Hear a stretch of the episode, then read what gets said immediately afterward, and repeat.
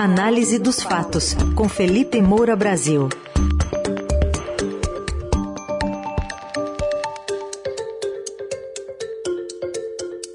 Hoje em destaque, um pedido do Ministério Público Eleitoral para que Jair Bolsonaro seja multado em razão da reunião com embaixadores estrangeiros e também a história da remoção de um vídeo do ex-presidente Lula chamando Jair Bolsonaro de genocida. Felipe, bom dia. Salve, salve, Ryzen, Carol, equipe da Eldorado FM, melhores ouvintes, sempre um prazer falar com vocês. Muito bem. Carol, que já está lá no, no Largo de São Francisco, daqui a pouco ela vai estar aqui na programação do Eldorado para acompanhar a leitura da carta lá em defesa da democracia. O, o Felipe, ontem tivemos uma manifestação do Ministério Público Eleitoral encaminhada ao TSE, a palavra final é do TSE, é, vendo propaganda eleitoral antecipada naquele ataque do presidente Bolsonaro ao sistema eleitoral em reunião com embaixadores e pediu até multa para ele. Pois é, eu tinha falado aqui na coluna Análise dos Fatos, na ocasião em que analisei a reunião do Jair Bolsonaro com os embaixadores estrangeiros, representantes de outros países no Brasil, que uma eventual ação poderia ficar a cargo do vice-procurador-geral eleitoral, o Paulo Gonet Branco. E foi exatamente isso que aconteceu, e havia mais chances de surgir realmente alguma iniciativa incisiva se viesse dele, porque da Procuradoria-Geral da República mesmo, chefiada pelo Augusto Aras, que foi colocado lá pelo Jair Bolsonaro, na época em que Jair Bolsonaro precisava de blindagem, porque sentiu que o que eles fizeram em gabinetes passados, ele e seus filhos poderiam poderia pesar para ele, aí não se espera nada mesmo. Até porque a número 2 do Augusto Aras é a Lindora Araújo, que já está agora tratando de blindar o Jair Bolsonaro até para a eventualidade, eventualidade de ele ser derrotado nas urnas e ficar sem foro privilegiado. Agora, o Paulo Gonet fez o mínimo necessário e usando de um argumento muito correto ao fazer esse pedido para que o Tribunal Superior Eleitoral é, decida pela multa por propaganda eleitoral antecipada do Jair Bolsonaro em razão dos ataques ao sistema eleitoral que fez é, durante aquele encontro. O que, que ele alegou? é, que certamente o que houve foi a revelação de hipótese de propaganda inaceitável, quer no período próprio, quer antecipadamente. O discurso de vitimização inerente à hipótese descrita nesta peça equivale a pedido de voto em quem o profere e de não voto nos que são apontados como beneficiários das tramas narradas no discurso. Eu considero esse trecho absolutamente preciso, porque Jair Bolsonaro, em primeiro lugar, estava tá, tá usando a estrutura pública do Estado para fazer esse tipo de propaganda negativa do sistema eleitoral, posando de vítima de tramas ardilosas que, em tese, favoreceriam, em tese não, de acordo com a alegação dele, o seu adversário, o Lula, que toda hora, inclusive, ele fala que há um grande conluio para eleger o Lula, etc.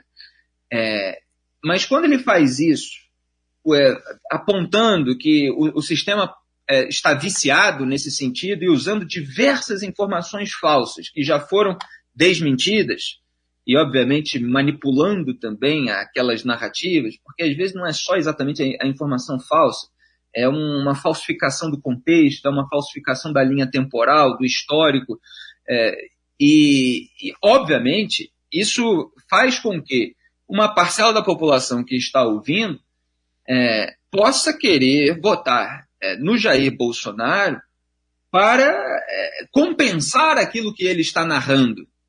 E é esse efeito que se quer mitigar ao punir o atual candidato é, por ter o, usado esse tipo de, de recurso. Então, muito correto. É, o encontro foi transmitido pela TV e pela internet, portanto, atingiu é, o público que vai votar na eleição de outubro. Lembrando que o primeiro turno e o segundo turno é, são no mesmo mês, um no começo, o outro no final. Então, não foi um público-alvo específico de embaixadores estrangeiros, que não votam, evidentemente, nas, nas eleições brasileiras. E há ali um, um pedido para que esses é, vídeos sejam removidos também. Ou seja, se tenta reduzir os danos é, causados por aquela exposição absolutamente é, é, patética, beligerante, teimosa e cínica. Essa que é a verdade, porque há um limite é, para a tolerância que a gente possa ter com o déficit cognitivo de uma autoridade pública. É, não dá para alegar sempre que ah, isso aí não entendeu direito, ou ah, é o jeitão dele. É, ele tem que seguir determinadas regras. E há uma legislação no Brasil que é muito condescendente, no sentido de que ela só proíbe o pedido formal de votos.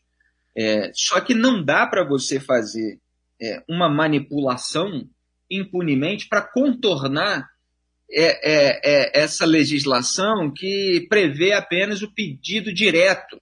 Quer dizer, se você faz aquele pedido indireto, usando esse tipo de recurso retórico, precisa ser enquadrado também. Então, assim, o que o Ministério Público Eleitoral está fazendo era o mínimo necessário, uma cobrança de multa, podia até ter feito mais. Né? Vamos dizer que foi um cartão amarelo, não um cartão vermelho, numa falta que podia render até uma expulsão.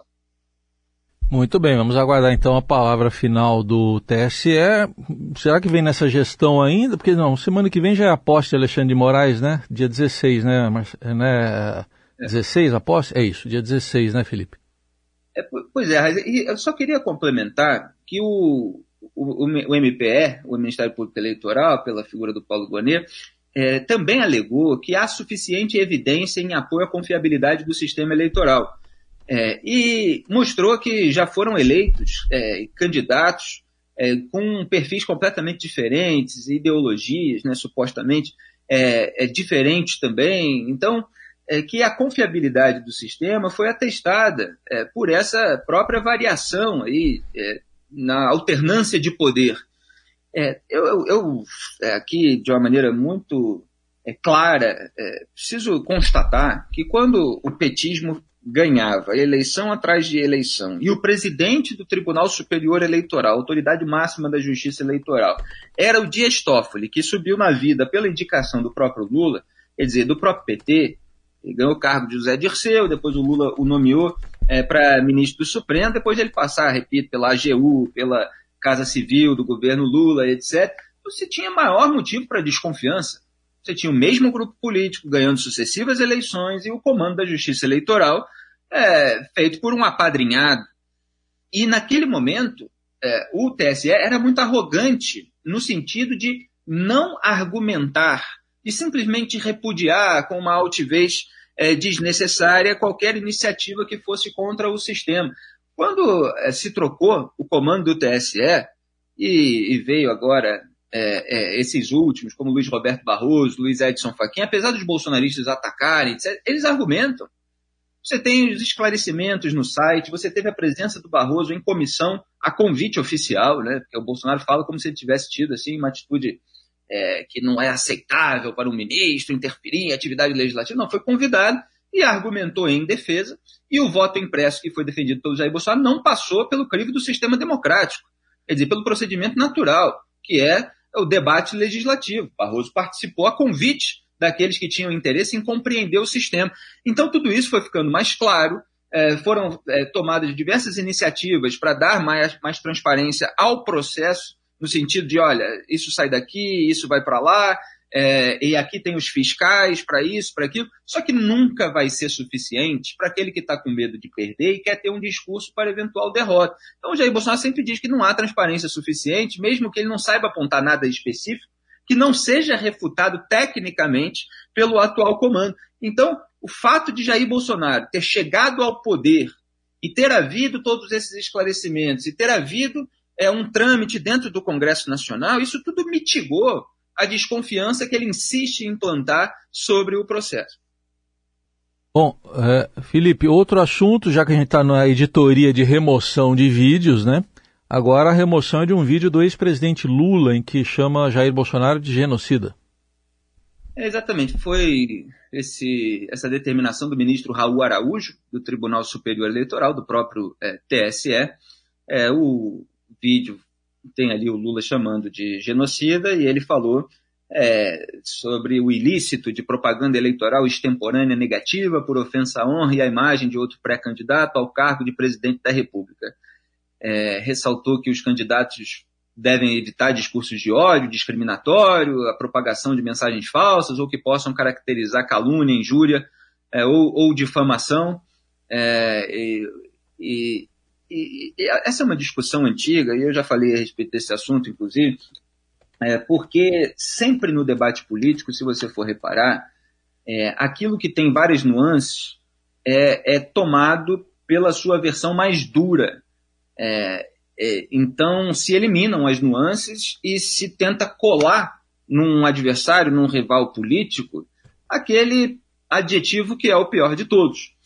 É, numa outra esfera, porque assim, genocida, vamos é, convir que é algo gravíssimo e é difícil você barrar isso, mas o Jair Bolsonaro disse ontem é, que o, o, Lula, chamou o Lula de bêbado, né? um bêbado que quer governar o Brasil e tal, etc. Se você for é, falar exatamente o, o que, que levou o Jair Bolsonaro a falar isso, quer dizer, o, o, qual é o fato, qual é a realidade, você vai ter que lembrar a reportagem do Larry Rotter, o correspondente do New York Times no Brasil, sobre os hábitos etílicos do Lula, que gostava de tomar uns pileques, etc. É, e o Lula quis expulsá-lo do Brasil, esse que posa hoje de frente ampla democrática, atuou ali contra a liberdade de expressão, querendo deportar o correspondente internacional, porque revelou que ele bebia, e a gente sabe que ele bebe. É, e tem até imagem, né? Lembra daquela época em que ele estava para ser preso, é, houve é, é, é diversas é, tretas virtuais em cima daquilo. e agora daí você a dizer que ele é um bêbado, etc., já é aquela conclusão para tentar taxar o adversário de alguém que não deve, não pode chegar ao poder, etc. E, na verdade, o problema é o que o Lula faz sóbrio. Assim como o problema é o que o Jair Bolsonaro faz sóbrio, é, de um, num, num, período longo do tempo, com aquelas mesmas ideias e com aquelas mesmas atitudes, é que, enfim, eu critico aqui uma a uma. Então, quando se fala em genocídio, a gente precisa separar o que, que é o genocídio.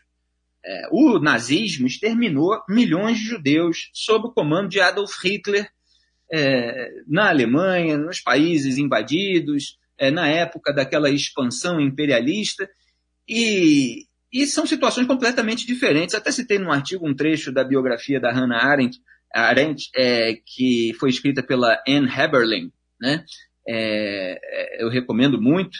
E ela fala assim: as câmaras de gás, com seus crematórios anexos, tinham a capacidade de matar vários milhares de pessoas de uma vez. Os prisioneiros eram levados para um vestiário sob pretexto de que tomariam banho e passariam por uma desinfecção. Eles se despiam e passavam para um espaço que parecia uma sala de chuveiros coletivos, mas que de fato era uma câmara em que um gás letal, o Zyklon B, originalmente destinado ao despiolhamento, era despejado pelo teto.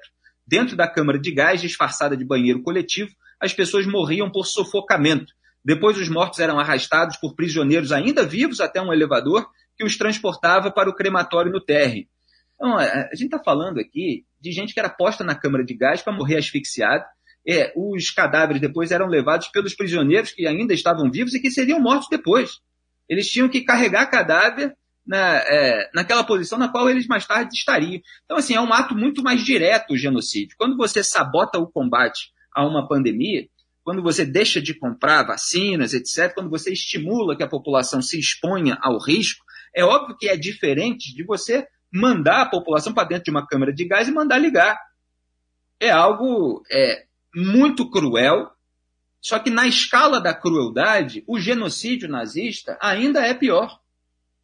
Então é preciso descrever o que Jair Bolsonaro fez. Ele de fato sabotou a vacinação, ele de fato deixou de comprar vacina, ele de fato estimulou que a população brasileira se expusesse à morte. De fato, milhares de pessoas morreram é, e muitas delas foram desorientadas pelo governo. Agora, isso precisa ser descrito. Quando você vira e fala assim, então é um genocida, então é óbvio que você dá margem para que esse tipo de vídeo seja removido do ar é, como uma propaganda eleitoral, como está sendo agora é, no caso da fala do Lula.